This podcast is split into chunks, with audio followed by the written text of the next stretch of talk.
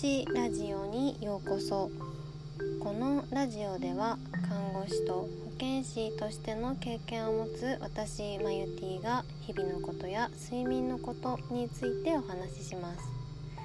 このラジオは夜21時に配信するのでぜひ寝る前に聞いてもらえると嬉しいです。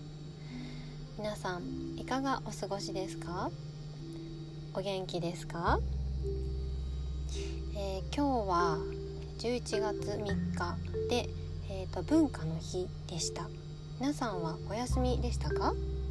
それともお仕事でしたでしょうか？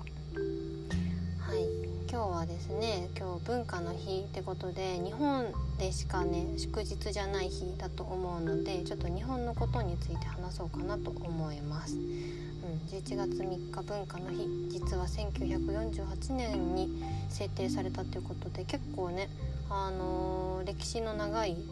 祝日なんだなっていうのを私は今日ちょっと調べて知りました。はい、であのね日本について話すっていうことなんですけど日本の何について話すっていうところは、えー、日本の睡眠世界から見た日本の睡眠の状況についてちょっとお伝えしたいなっていうふうに思います。うん、なんとなく日本はねあの世界よりも睡眠時間が短いとかっていうのをニュースで見たことがある人もいるのではないでしょうか。はいそうなんですねまさにって感じなんですけれども、あのー、日本は他の海外の国に比べて平均睡眠時間がとても短いです、うん、出ているデータだとフランスだと8.7時間。でアメリカだと7.5時間。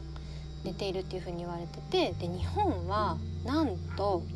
なんとアメリカの7.5時間よりももう1時間短い6.5時間っていうふうに言われているんですね。うん、で結構短いなっていうふうに思ったのと、うん、でその中でも特に日本では睡眠時間が6時間未満の人が40%もいるっていう風に言われているのでももっと実はもっと短いんじゃないかなっていう風に、うん、思います。そうねあの本当に睡眠負債があの国民病っていう風に言われるのも納得だなっていう風にちょっと思ったりもします。ね、で5人に1人の人は睡眠にで悩んでいる睡眠に何かしらの問題を抱えている人がいるっていう風にもあのデータも出ているのですごい他人事ではなく自分事としてあの捉えてもらえたらいいなっていう風に思います。そうでね特に日本の中でもこう都会都心のところに住んでいる人の方があの睡眠時間が短いっていう風に言われているんですね。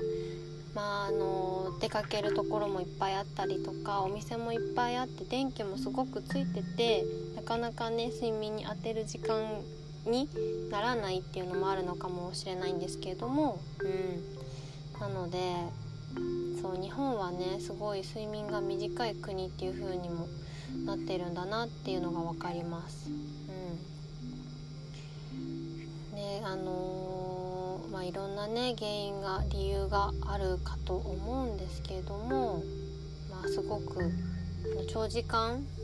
労働とかそういう問題とかももちろん関わってくるのかなっていうふうには、うん、思っています。はいなのでね世界から見た日本、まあ、みんなね同じ人間だとしてその中でも特に日本は、うん、睡眠時間が短い国っていう風なデータが出ています。はい。なので皆さん是非、えー、自分のね睡眠大事にしてもらえたらいいなっていうふうに思います。人生のね人生の1日の3分の1を占める睡眠が残りのその3分の2を決めるというふうに言っても過言ではありません、うん、なんでそのね3分の1を大事にするっていうのが後の3分の2にとても大きくね影響してくるので是非あのよく寝てもらえたらいいなっていうふうに思います。はい。それでは今日も一日お疲れ様でした。また明日お会いしましょう。おやすみなさい。